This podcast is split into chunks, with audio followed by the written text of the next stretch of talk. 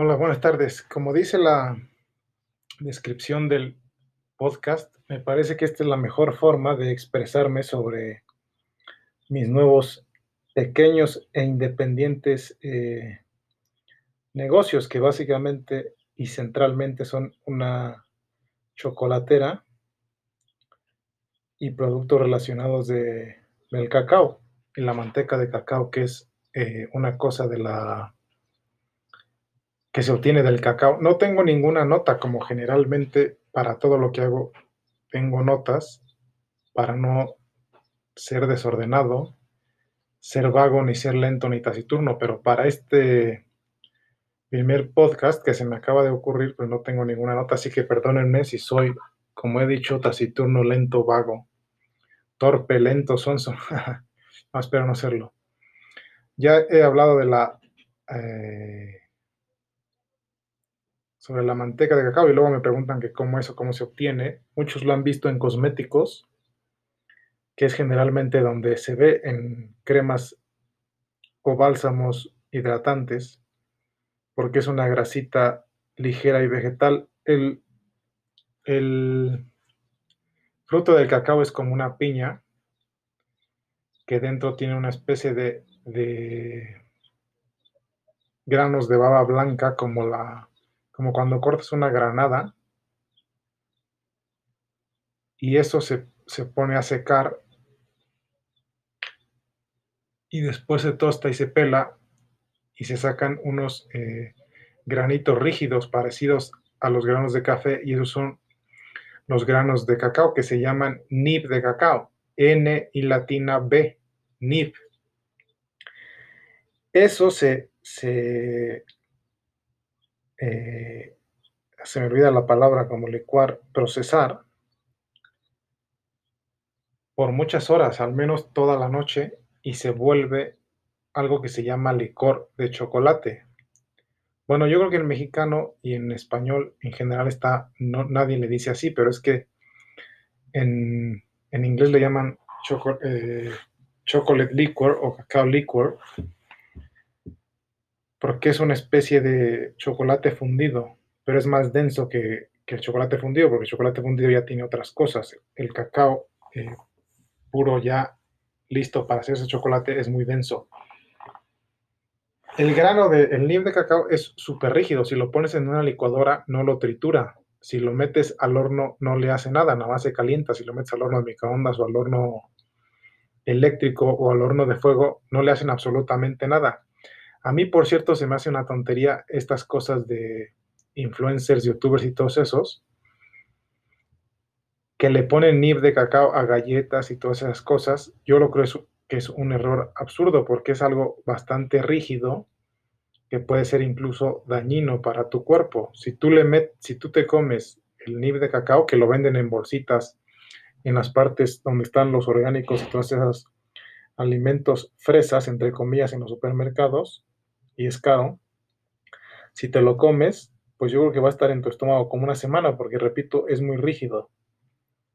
Después explicaré cosas más técnicas, porque es curioso como yo creo que por accidente, no lo he platicado con nadie, porque desde que tengo la chocolatera, ya no veo mucho a mis amigos científicos. Tengo amigos científicos que trabajan en chocolateras grandes y se dedican a hacer los chocolates que consumes en dos lados y ya no he platicado de ellos y antes no me interesaba lo suficiente como para que me explicaran bien, pero yo creo que se descubrió por accidente el procesado del cacao después en otro podcast, podcast cuando hable más cosas más técnicas, científicas sobre chocolate, lo explicaré. Ahorita voy a hablar la historia de por qué tengo este negocio independiente y sobre todo por qué de chocolates. Eh, en el 2008 me invitó a comer una señora con la que me llevaba muy bien, conocía a sus hijos, habían sido compañeros míos del colegio y eh, habíamos trabajado en algunos proyectos juntos y los dos, los dos compartíamos el gusto por el chocolate. A mí me gusta el chocolate y siempre he comido mucho chocolate. No por eso vendo chocolate, ahorita explicaré por qué. Ya que estábamos comiendo y terminando de comer, eh, que por cierto me llevó como 3 kilos de chocolates de estos eh, bastante comerciales que encuentras en el súper. No de, no de los más baratos que encuentras en misceláneas, de los de medio nivel de, de supermercado que son un poquito más caros. De 25 pesos la barrita, por ahí así, me llevó como 2 kilos y, sorpresivamente yo le dije, este año no estoy comiendo chocolate. Yo me eh, abstengo de comer ciertas cosas por ciertos periodos, por eh, que creo que me, como me he forjado en filosofías espirituales, el abstenerme me forja y me da carácter y personalidad, entonces no, no por razones alimentarias ni morales, sino por la exigencia me hace mejor. Entonces me estaba absteniendo ese año de comer chocolate y me dijo que lástima, entonces nos acabamos yendo a regalárselos a niños pobres afuera de los metros de la Ciudad de México. Pero bueno, ya estábamos, comimos, que por cierto comí, yo tengo como 17 años siendo vegetariano y siempre, y, y tampoco como gluten, pero en aquellos tiempos de vez en cuando, eh, un día a la semana, a lo mucho, sí me permitía comer gluten y, y, con ella nos gustaba mucho el... No es, no vayan a pensar que es mi novia, algo así, era una especie de mentora, de abuelita, pues que era una señora como de 60 años, una señora ya mayor, y pues me trataba muy bien, siempre que comíamos, comíamos lo que se llama un club sándwich, que no sé si sepan, que son como sándwiches hechos triangulitos y puestos a veces como en brocheta y luego tienen papas eh, fritas o a la francesa, como dicen en México. Entonces eso comimos y cuando terminamos de comer, eh, ella pidió, eh, como ya dije, es muy chocolatera, pidió helado de chocolate y ya yo le había dicho que no me estaba absteniendo y le pareció bien y yo nunca he comido postre, entonces mientras ella comía su helado de chocolate, platicábamos de ciertas cosas y me dijo, eh, repito, en 2008, en aquellos, hace ya 13 años, me dijo, Cristian, por primera vez en la vida, me conocía como desde el 2004 o 2005, me dijo, Cristian, por primera vez en la vida te veo eh, frustrado, y si no frustrado, pues eh, por lo menos inconforme. Ella pensaba que yo había aplicado, a pesar de que no quería estudiar, perdón por el ruido, es una lata aquí. A pesar de que no quería estudiar ya, la universidad me parecía buena experiencia eh, tener la universidad. Entonces en México había aplicado y no es comercial, y si se lo toma comercial, pues luego me pasan una lanita.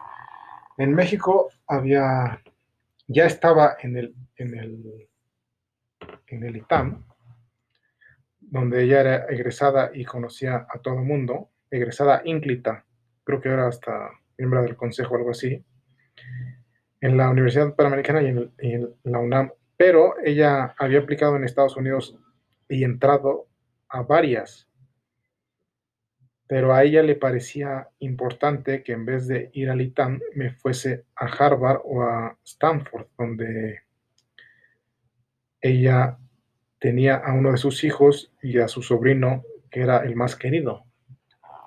Entonces ella pensaba que mi, tristeza o mi desolación era por, por tomar una decisión, pero ella sabía que era por tomar esa decisión, si irme a Estados Unidos, a cualquiera de estas universidades donde ya, había, ya me habían aceptado, Harvard está en Boston, cerca del MIT, o sea, pues si sales a las ventanas de Harvard ves el MIT, que también es una universidad conocida, un tecnológico muy conocido y muy bueno. Eh, al que no apliqué, pero también iba de vez en cuando porque tenía conocidos y tenía novias ahí. Y Stanford ya me habían aceptado, donde estaba el este que digo que es el, el ahijado o sobrino más querido de esta señora, que después sí acabamos tomando algunas clases juntos, pero yo en ese momento no, no me preocupaba y no quería, y ella pensaba que mi, lo que ella llamaba frustración era por esa decisión, pero no, no era así. Entonces yo le contesté, lo que pasa es que me he dado cuenta que tengo que dejar todo lo que hago. Yo me refería profesionalmente, para no entrar en detalles y explicar tanto. Laboralmente, yo trabajaba desde los 14 años seriamente, a pesar de que la ley lo impide, pero tenía pues trabajaba con gente mayor que hacíamos algunos artilugios ahí para que no hubiese problema. Y de hecho, generalmente me pagaban de su bolsa. Eh, me hacían cheques o me transferencias porque siendo menor de edad, pues no podía estar inscrito en, en un trabajo formal. Entonces yo le decía, tengo que dejar todo. Yo soy, nací en 1989. Entonces en el 2008 le dije, tengo que dejar todo lo que hago y ser ya completamente independiente eh, de cualquier compañía y de cualquier negocio. Pero mi molestia, yo, yo la considero frustración, ella, repito, yo lo llamo así, mi molestia es que no lo puedo hacer y calculo que lo podré hacer dentro de 10 años. Y bueno, no fue dentro de 10 años, fue dentro de 11 años, casi 12 años, porque la chocolatera comenzó a finales del 2019. El 22 de diciembre, si no mal recuerdo, yo no soy muy cuidadoso con esas cosas de las fechas y los aniversarios y todo eso. Pero si no mal recuerdo, el 22 de diciembre del 2019 empezó la chocolatera, justo cuando estaba empezando el peor año de la historia y el peor año para iniciar un negocio en 2020 y sigue la pandemia ahora. Entonces yo ya veía en el 2008, eh, era como mayo del 2008, porque yo estaba inscrito, ya tenía mis clases semestrales en el ITAM, yo ya veía que tenía que hacer negocios completamente independientes, sin conexión, sin asociación y sin ayuda de ninguna compañía grande y establecida. Pero lo que me molestaba era que no lo podía hacer y no lo pude hacer, repito, hasta 11 años después y ya lo estoy haciendo. Esto es, eh, esos negocios independientes son los chocolates y tal. Curiosamente, esta señora con la que tuve aquella plática era chocolatera de corazón. Siempre comíamos eh, chocolates y siempre me llevaban mis chocolates. Y luego tuve otro, el único mentor eh, con el que no he trabajado también tenía que ver con la industria chocolatera. Eso luego lo contaré yo creo, porque ahorita estoy hablando de negocios independientes. Tú me puedes decir, claro, si yo pongo una taquería, pues será un negocio independiente. Si yo pongo una tortería, pues será un negocio independiente. Si pongo un autolavado, será un negocio independiente. Pero yo me refiero a que yo podría eh, estar conectado con alguna compañía ya establecida y hacerlo así. De hecho, debía hacerlo así, pero yo no lo quise, por, pues, porque no va con mis ideales y mis convicciones. Eh, tuvo el costo personal de poder hacerlo mucho tiempo después y de haber trabajado en cosas que no debí haber trabajado. No porque sean malas, sino porque van en contra de lo que creo y lo que pienso. Es mi primer negocio completamente independiente he hecho cosas simpáticas que contaré más adelante, pero ahorita el, centro de, de, este podcast es explicar por qué hago, por qué vendo chocolate. Entonces ya dije, quería hacer un negocio independiente desde el 2008 y sabía que hasta por lo menos unos 10 años después no lo iba a poder hacer, me causó molestia. Frustración, si tú quieres, yo creo que no, pero sí mucha molestia y ya en el 2019 lo pude hacer. ¿Por qué chocolates? Pues por la misma eh, razón de querer hacerlo independiente, tus posibilidades son mínimas. Yo creo que por eso la gente, y no critico, cada quien puede ser como quiera y hacer lo que quiera, pero la gente sigue eh, lo establecido, sigue las normas de moral establecidas y sigue lo que le dicen y hace lo que le dicen y como le dicen, porque ser independiente, ser libre, ser crítico, ser inteligente es, es duro y es difícil. Tan difícil que el único negocio que yo pude iniciar es una chocolatera, que es un negocio bastante sencillo. No soy eh, chef, no estudié cocina y tal. Mi trabajo de toda la vida ha sido el desarrollo de negocios. Y el desarrollo de negocios es hacer productos innovadores y todo lo que tiene que ver con ellos, su distribución, su mercadeo, su producción, producción en diferentes condiciones y tal. Por ejemplo, no es lo mismo vender chocolates a la temperatura de Tenango del Valle, Metepec, Ciudad de México, que en Cancún, Acapulco, o la costa francesa, o la costa española, o el centro de España y tal. Transportarlo 10 kilómetros en una camioneta no es lo mismo. Por eso, por ejemplo, las papitas que tú compras en la miscelánea tienen tantos tantas sustancias, porque solo con esa, de esa forma pueden llegarte hasta tu bolsillo cuando las compras. Por eso existe, mucha gente cree que, los alimentos artificiales y súper eh, sintetizados, pues existen por, porque los empresarios son unos cerdos capitalistas que quieren dinero a fuerza, y no es así. Existen porque solo de esa forma pueden llegar a tus manos. Lo natural y lo orgánico, que ya explicaré, esa, esa palabra está de moda, pero se usa mal, ya luego explicaré qué es lo orgánico. Lo natural y lo orgánico no puede llegar a tus manos completamente natural y completamente orgánico. De hecho, la palabra orgánico es una palabra para designar, ya lo voy a decir aquí, después lo explicaré más, pero lo orgánico es lo que es prácticamente o casi completamente natural, pero puede llegar a tus manos y durar mucho. Ejemplo, el limón verde, eh, el que te comes en tu casa. Ya después explicaré que ese no es el verdadero limón. El limón verde que comes es un limón hecho por las manos del hombre para que aguante estar en tu refrigerador 3, 4, 5 meses cuando lo quieras para ponérselo en un taquito o en un agua y tal. Eso es orgánico. Casi completamente como lo hizo Dios en la naturaleza, pero apto para tenerlo en tu refrigerador y en tus manos por mucho tiempo. Por eso existe la, comida artificial. El cacao, por cierto, dura bastante. El cacao es eh, una superfood. El término superfood, ya que estamos dentro de los términos, se hizo empresarialmente, comercialmente, para designar lo que es 100% natural. Todo lo que tú veas en el supermercado que se llama superfood es algo que sí es 100% natural. Las manzanas, las naranjas, los limones, las frutas y las verduras no son superfoods, son orgánicos. Repito, lo explicaré más adelante, pero lo orgánico es casi completamente natural, pero que está de alguna forma tratado para que puedas tenerlo en tus manos. Los superfoods sí es 100% natural. El nib de cacao sí es una superfood, porque sí es literalmente como lo produce la naturaleza.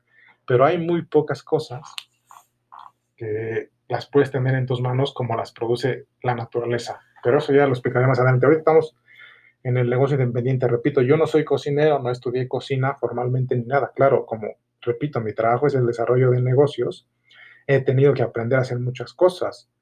Teléfonos, autos, ropa, eh, eh, las, herramientas para las casas, la construcción. He trabajado en muchas industrias, repito, desde los 14 años trabajo formalmente y pues he tenido muchas experiencias. Por eso puedo hacer los chocolates. Entonces, repito, y ya estoy acabando el podcast, hago chocolates no porque me guste el chocolate ni porque me gusta la cocina ni nada de eso. Es porque quería hacer y quiero hacer un negocio completamente independiente del más alto nivel y que a todo el mundo le parezca y sea lo suficientemente bueno para, pues, ¿por qué no cambiar su vida y hacer algo bien por ellos? Eso es lo que quería y por eso hago los chocolates. Repito, cuando uno quiere ser independiente, pues hay muy, muy pocas posibilidades. Tan pocas que de todo tú ves, tú abres los ojos y hay un, millones de industrias y millones de productos que se pueden hacer, pero el único que puede, pude hacer y sobre todo desde México es chocolates y por eso los hago. Bueno, ya termina este primer podcast y eh, después la próxima vez sí traeré notitas para no ser tan vago ni tan repetitivo. Espero no eh, que no moleste ni, ni caiga mal. Muchos saludos y muchas gracias por escucharme.